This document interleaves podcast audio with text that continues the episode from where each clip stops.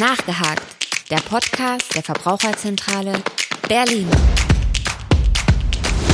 Hallo und herzlich willkommen zu Nachgehakt, dem Podcast der Verbraucherzentrale Berlin. Mein Name ist Henning Kunz und bei mir sitzt heute wie so oft mal wieder Britta Schautz. Hallo Britta.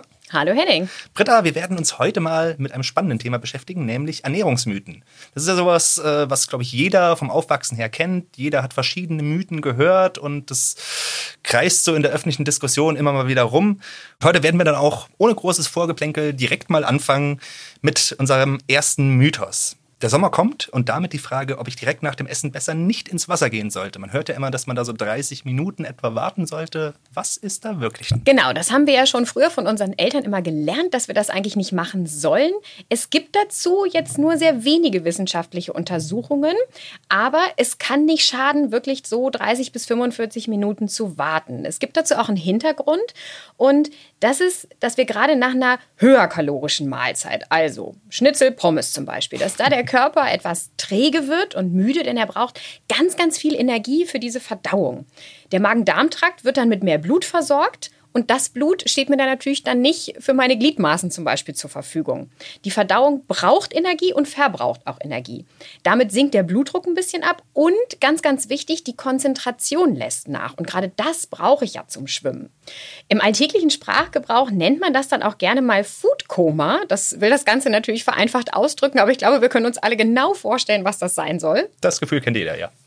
Richtig, gerade nach wirklich schweren Mahlzeiten. Deswegen ist eine Runde Baden im Flachen wenig problematisch. Da brauche ich ja auch weniger Konzentration für. Aber wenn ich jetzt weiter rausschwimme und vielleicht noch Seegang habe, das könnte kritisch werden. Man könnte die Entfernungen vielleicht falsch einschätzen oder auch dieser Verlust an Energie, die eben gebraucht wird für die Verdauung, das könnte auch riskant sein. Das ist jetzt aber eher relevant für Personen, die sowieso schon Herz-Kreislauf-Erkrankungen haben. Und wichtig ist auch, die Menge und die Art der Mahlzeit fließt hier mit ein. Eine kleine Zwischenmahlzeit, ein Snack, ein Salat, ein Müsli-Riegel. Das wird sich nicht bemerkbar machen. Das kann man guten Gewissens dann auch essen und hinterher schwimmen gehen. Die hochkalorische, fettreiche Mittagsmahlzeit, Pommes, Schnitzel, wie auch immer, das wird das eher beeinflussen. Das heißt, ein Snack völlig unbedenklich für Gesunde, die anschließend ins Wasser wollen. Das heißt, auch bei schweren Mahlzeiten, solange man jetzt keine Ausflüge ins Meer macht, ist das vermutlich auch nicht so wirklich problematisch. Genau, und man kann sich ja auch vorsichtig rantasten, ob es geht oder nicht. Das merkt man schon auch. Ja, spannend. Okay, dann gehen wir doch direkt mal weiter zum nächsten Mythos. Es ist so eine ganz simple, einfache Wahrheit oder vermeintliche Wahrheit, die man häufig hört. Fett macht Fett und ist ungesund. Was ist da wirklich dran? Man hört das von seiner Mutter, man liest es vielleicht auch mal in Frauenzeitschriften oder wo auch immer. Stimmt das? Ist es so einfach? Wie meistens in der Ernährung ist es nicht so einfach. Es gibt nicht so die eine einfache Botschaft. Fette zählen neben Proteinen und Kohlenhydraten zu den Hauptenergielieferanten. Und da ist Fett auch da muss man schon sagen, das ist ein bisschen die Wahrheit an dem Mythos, hat viel mehr Kalorien als Eiweiß- und Kohlenhydrate-Programm, mhm. nämlich mehr als doppelt so viel. Das hatten wir in der Abnehmfolge auch schon. Wenn ich Kalorien sparen will, geht das mit Fett am effektivsten. Und wir wissen alle, Fett ist natürlich auch unser Speicher für Energie. Merkt man nicht nur im Winter, sondern auch, wenn man vielleicht ein bisschen mehr geschlemmt hat. Fett macht aber nicht gleich Fett. Auch wenn das erstmal logisch klingt. Es kommt nämlich auf die Art der Fette an und natürlich, wie wir es in der Abnehmfolge schon hatten, auf die Menge vor allem.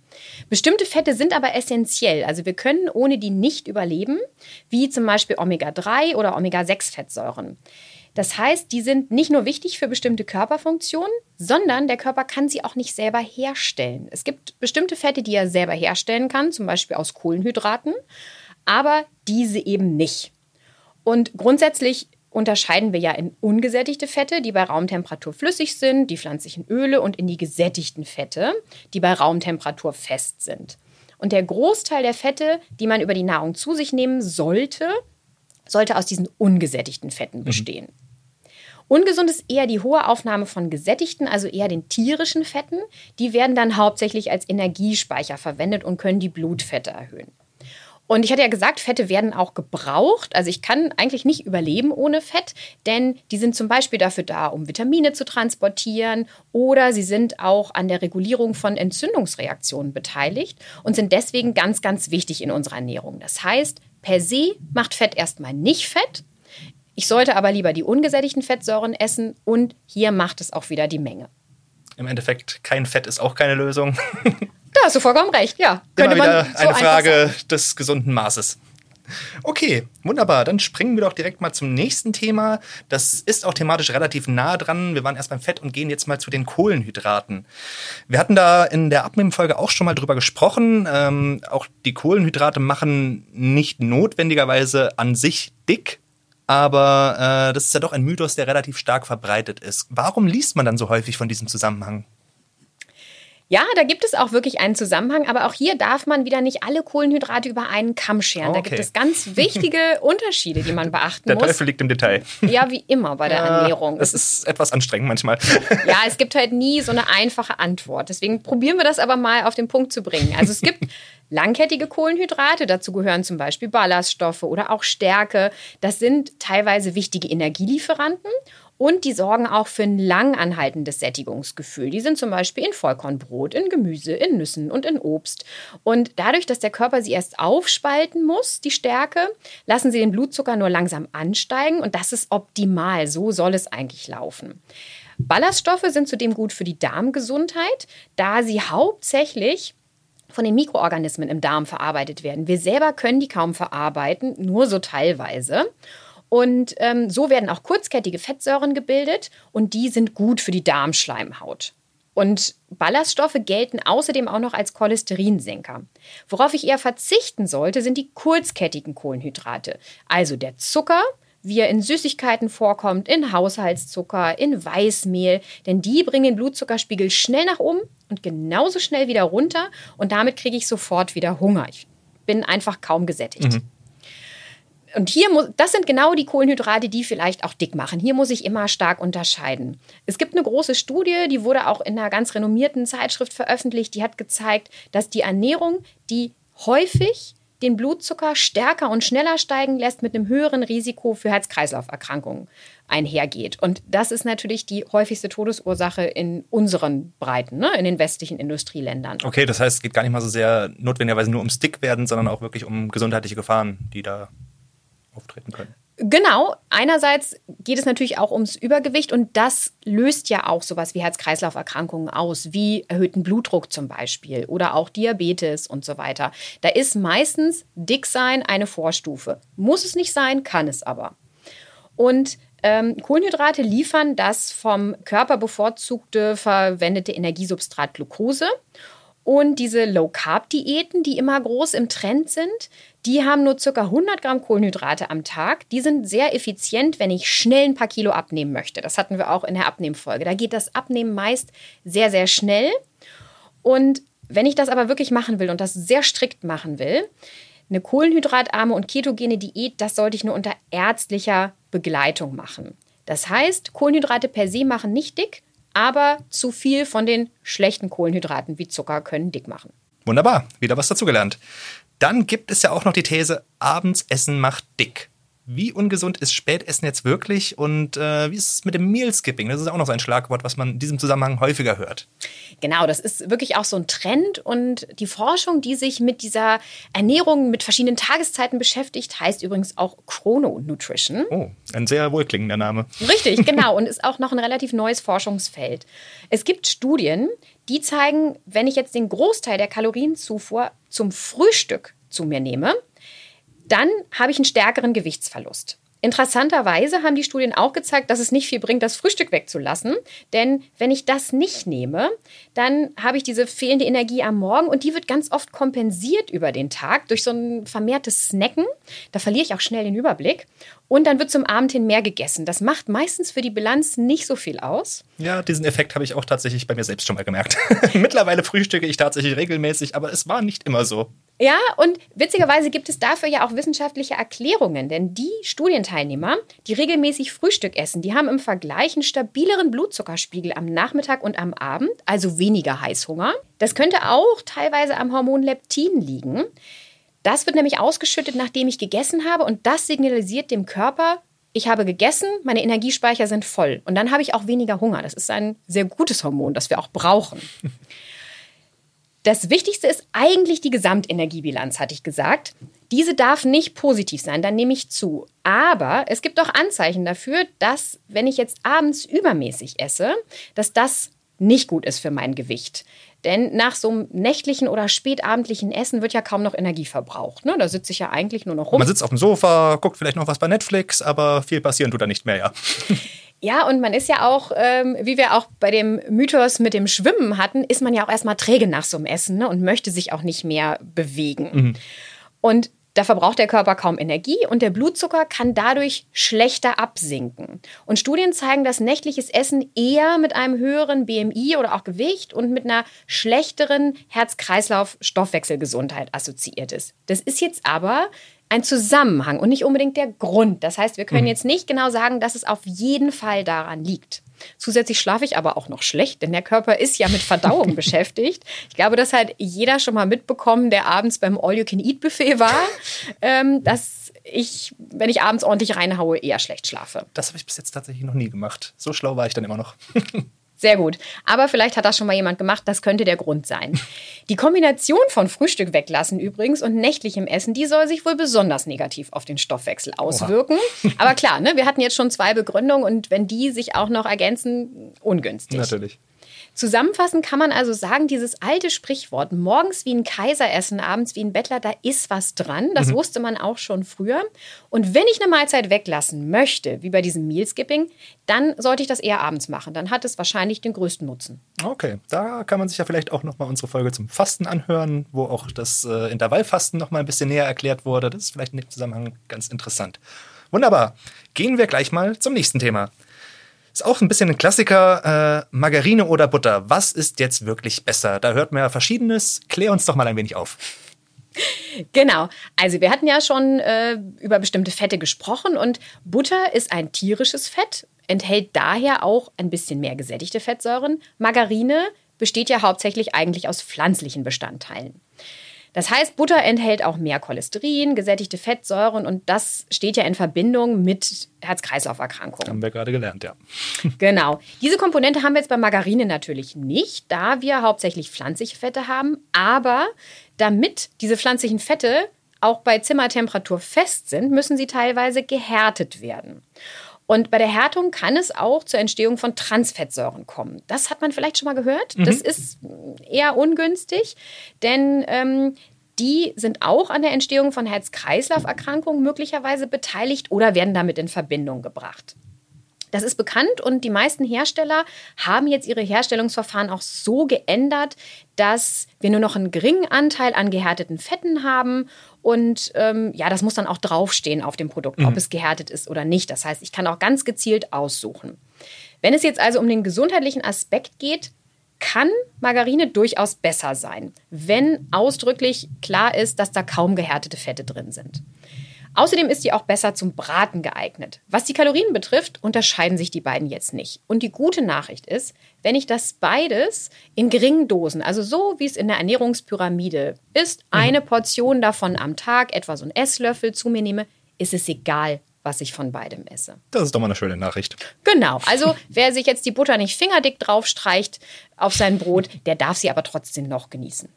Okay, wir hatten ja gerade schon das Thema Cholesterin erwähnt. Bleiben wir vielleicht mal kurz dabei. Das passt ganz schön.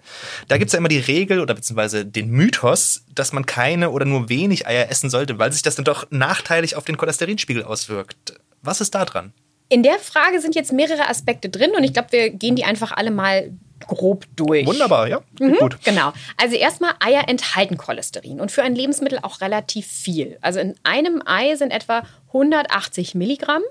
Und das sind gut 60 Prozent der täglich empfohlenen Zufuhr. Und ich habe ja auch noch andere Lebensmittel, die ich über den Tag esse. Also zum Beispiel hatten wir gehört, Butter enthält Cholesterin.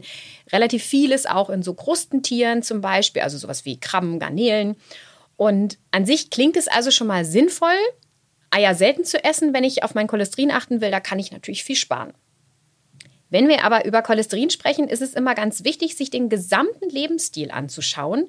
Denn das, was ich über Lebensmittel zu mir nehme, das macht nur etwa ein Drittel des Cholesterinspiegels aus. Denn ich produziere selber in meinem Körper auch noch Cholesterin als okay. Reaktion auf andere Lebensmittel oder auch auf den Lebensstil. Teilweise wird das auch über die Gene beeinflusst. Gut, da können wir dann jetzt nicht viel machen. Das stimmt wohl. Genau. Aber es gibt auch andere Lebensmittel, die das beeinflussen. Es muss am besten nochmal zwischen den verschiedenen Arten von Cholesterin unterschieden werden. Das ist auch immer, wenn man sich den Cholesterinspiegel vom Arzt messen lässt, dann kriegt man immer das Gesamtcholesterin und noch zwei andere Parameter, nämlich das LDL-Cholesterin. Das hat eine geringe Dichte, Low Density heißt mhm. das. Und das ist das Cholesterin, was eher schlecht ist, was sich an den Gefäßwänden ablagern kann und dann zu Herz-Kreislauf-Erkrankungen führen. Ah, okay. Genau. Und dann gibt es noch das HDL-Cholesterin, das hat eine hohe Dichte. Das kann Cholesterin aus dem Körper aufnehmen und raustransportieren. Und das genau, klingt ja erstmal gut. Genau. Das heißt, es ist so ein bisschen, ähm, naja, die Polizei, die dafür sorgt, dass das Cholesterin rauskommt. Und deswegen sollte man eben auch genug von diesem Cholesterin haben und nicht so viel von dem anderen. Mhm. Und den schlechten Cholesterinwert, den erhöhen bestimmte Lebensmittel, die einen hohen Anteil an gesättigten Fettsäuren haben. Wir haben jetzt eben schon häufiger darüber gesprochen. Ja. ähm, zum Beispiel wären das fettiges Fleisch oder Wurst oder Speck und Lebensmittel mit Transfettsäuren, wie zum Beispiel Margarine könnte das sein, aber da ist in der Regel nicht mehr so viel drin. Aber wir haben die auch in Pommes, in Chips und in Blätterteig. Das heißt, die sollte man eher meiden. Und es gibt aber auch Lebensmittel, die senken diesen schlechten, diesen LDL-Cholesterinwert und gleichzeitig fördern sie den guten, das HDL-Cholesterin. Superfoods. In dieser Hinsicht auf jeden Fall. Ähm, das sind Lebensmittel mit einem Anteil an ungesättigten Fettsäuren, mit einem hohen Anteil. Mhm. Zum Beispiel haben wir das in Nüssen, in Avocados, in pflanzlichen Ölen, aber auch Hülsenfrüchte und Hafer können den Cholesterinspiegel senken. Okay. Also das heißt, ähm, ja, das sind ja die Lebensmittel, die wir sowieso empfehlen. Das heißt, mit viel Hülsenfrüchten kann ich vielleicht auch mal ein Ei extra essen? Äh, man kann das nicht so aufrechnen, aber ähm, es ist nämlich der Schade. gesamte Lebensstil. Aber klar, je gesünder du dich ernährst, desto eher fällt ein Ei auch nicht ins Gewicht. Mhm. Okay. Und genau, ungünstig wirken sich auch noch aus Stress, Nikotin, Süßigkeiten und Alkohol. Günstig hingegen Sport und möglicherweise eine Gewichtsreduktion, wenn ich vielleicht zu viel Gewicht habe. Ja, das ist jetzt alles nicht so furchtbar überraschend, würde ich sagen. Nee, das ist ja für die meisten Dinge so. Ähm, man sieht, man kann es also nicht nur auf ein Lebensmittel runterbrechen. Okay, aber kommen wir doch mal zurück zum Ei. Ja, genau. ähm, zum Glück wird das jetzt nicht mehr verteufelt. Zwischendrin hattest du schon ganz richtig gesagt, sollte man gar keine Eier mehr essen bei zu hohem Cholesterinspiegel. Und ähm, es gibt jetzt, wenn man sich die Empfehlung der Deutschen Gesellschaft für Ernährung anschaut, gibt es keine zahlenmäßige Empfehlung mehr. Mhm. Es heißt, ich soll meinen Konsum maßvoll ergänzen. Ist schwierig. Das ist sehr schwierig, ja. Genau. Aber es gibt eine schwedische Studie. Und nach dieser Studie erhöhen bis zu sechs Eier pro Woche bei Gesunden das Risiko für Herzinfarkt und Schlaganfälle nicht. Also wahrscheinlich liegt die Wahrheit irgendwo zwischen kein Ei und sechs Eiern. Okay, dann hat man doch schon mal einen Richtwert, an dem man sich orientieren kann. Das bringt uns doch schon mal weiter. Genau. Aber wieder einmal sehr interessant. Gut, dann gehen wir doch direkt weiter. Und zwar geht es jetzt um tierische Proteine. Sind die besser als pflanzliche Proteine? Das ist so ein klassisches Vorurteil, was man jetzt auch bei äh, der Veganer-Diskussion häufiger mal hört. Da bin ich jetzt mal sehr gespannt auf das Ergebnis. Ja, also auch hier müssen wir verschiedene Gesichtspunkte uns anschauen. Es gab früher wurde häufig der Parameter der biologischen Wertigkeit genommen. Biologische Wertigkeit sagt jetzt, wie viel Protein kann der Körper selber einbauen aus dem Nahrungsprotein. Mhm. Und der höchste Wert, den wir haben, ist bei einem Ei, denn tierisches Protein ist unserem Körperprotein ein bisschen ähnlicher als pflanzliches Protein. Das heißt, ich kann das direkt in Proteinmasse verwerten. Mhm. Ich kann aber sogar den Wert vom Ei die, die 100, die kann ich sogar steigern, indem ich das noch kombiniere mit zum Beispiel Kombination durch Kartoffeln oder so. Also dann kann das sogar über 100 liegen. Das liegt immer an der Zusammensetzung der Aminosäuren in einem Protein. Je nachdem, wie viel von was da drin ist, kann ich das im Körper einbauen. Aber pflanzliches Protein muss nur sinnvoll kombiniert werden, damit ich die gleiche biologische Wertigkeit erreichen kann. Und das ist aber auch selbst mit rein pflanzlichen Lebensmitteln möglich. Okay. Das heißt, ich kann zum Beispiel Hülsenfrüchte sehr gut ähm, kombinieren mit Reis, Soja, mit Roggen zum Beispiel oder auch Nüsse spielen da eine Rolle. Und es gibt ja zum Beispiel auch Menschen, die Gewichtssportarten machen, also Kraftsportler, die sich auch vegan ernähren. Die müssen wirklich auf eine geeignete Proteinzufuhr achten bei dieser extrem hohen Muskelmasse. Mhm. Und auch die kriegen das gut hin, indem ich pflanzliche Proteine gut kombiniere, sinnvoll. Also letzten Endes gewusst wie, dann geht das auch wunderbar. Genau, dann geht das.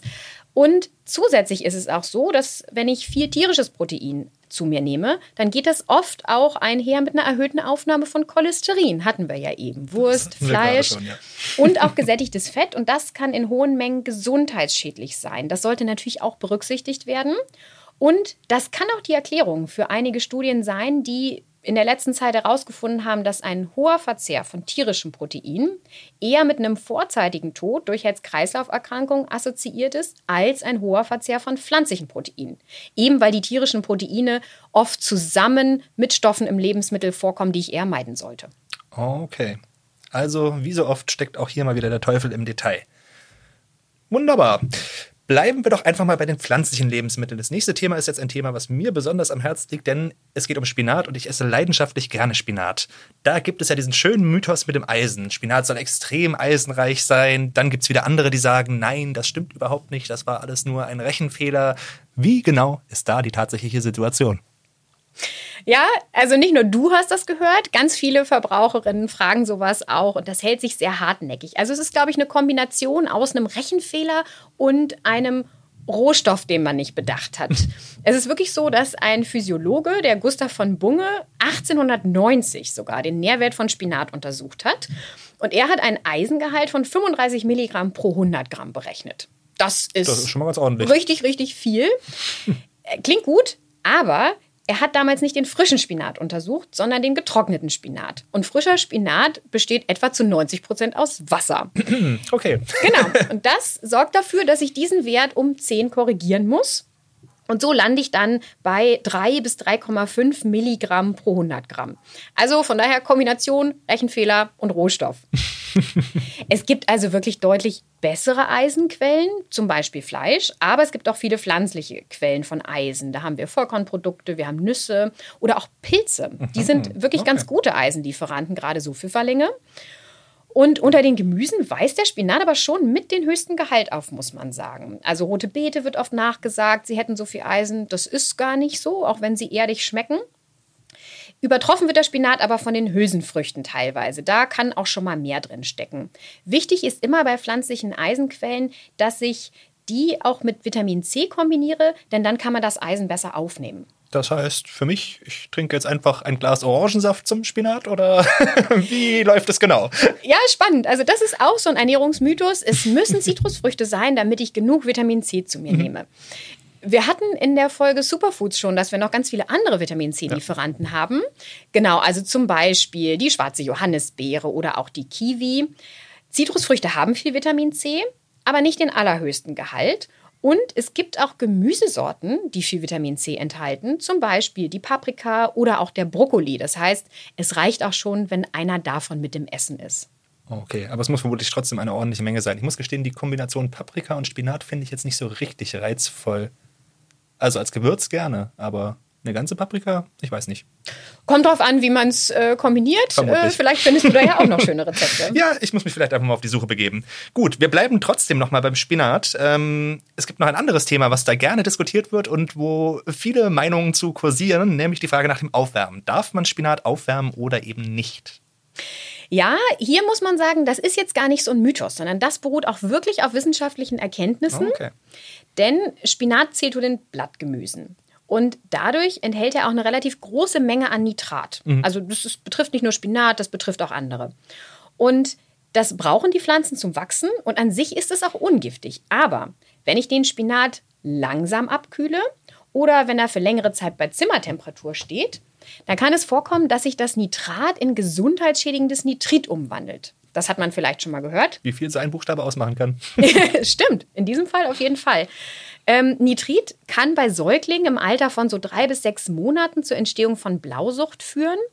Bei erwachsenen Personen ist das nicht so. Also die haben körpereigene Abwehrfunktionen, die schützen sie davor. Mhm. Aber Nitrit kann bei Erhitzung und bei gleichzeitiger Anwesenheit von Aminosäuren, also wenn ich zum Beispiel, ähm, vielleicht magst du das lieber, Spinat in einer Sahnesoße habe. Also Rahmspinat im Endeffekt, ja. Ja, genau. ähm, da kann dieses Nitrit zu Nitrosaminen reagieren. Die sollte man auch meiden, denn da weiß man, die können an der Krebsentstehung beteiligt sein. Hm, okay. Aber wenn ich den Spinat nach dem Kochen in ein sauberes Gefäß gebe und dann in den Kühlschrank stelle und beim Aufwärmen auch schnell vorgehe, das heißt, ihn nicht aus dem Kühlschrank nehme und dann den ganzen Tag bei Raumtemperatur stehen lasse, dann ist es kein Problem und da ist da auch wenig Nitrit enthalten. Okay, also wenn man weiß, wie, kann man das auch problemlos noch aufwärmen. Genau. Gute Nachricht für alle Spinatfans. okay, wir haben jetzt sehr viel über Lebensmittel gesprochen. Ähm, wir kommen vielleicht noch mal so ein bisschen zu den Getränken. Und äh, gerade Alkohol ist ein schönes Thema, was wir jetzt hier noch mal aufgreifen wollen. Ist der wirklich so gut für die Verdauung? Es gibt zum Beispiel den klassischen Verdauungsschnaps, der dann gerne mal gereicht wird nach einem besonders schweren Essen. Oder äh, auch die Frage, ob Rotwein jetzt wirklich so gesund ist. Aber bleiben wir vielleicht mal bei der Verdauung erstmal. Ja, genau. Nach einem schweren Essen, das kennen wir alle, dann nimmt man gerne den Verdauungsschnaps, wird ja auch im Lokal gerne angeboten. Und es fühlt sich danach auch besser an.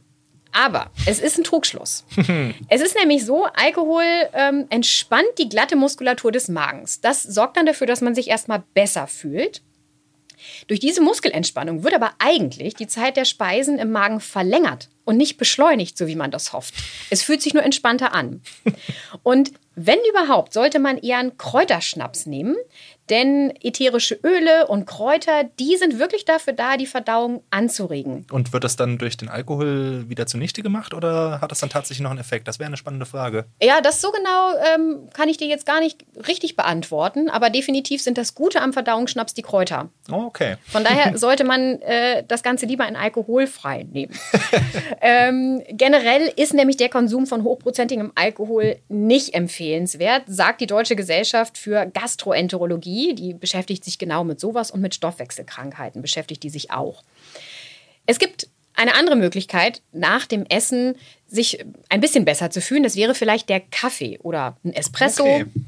Der regt die Darmtätigkeit an, hilft jetzt aber nicht unbedingt den Magen zu entleeren. Was wirklich helfen würde, wäre Bewegung nach dem Essen. Also vielleicht ein Kaffee und danach noch ein Spaziergang. Man hat es ja schon befürchtet.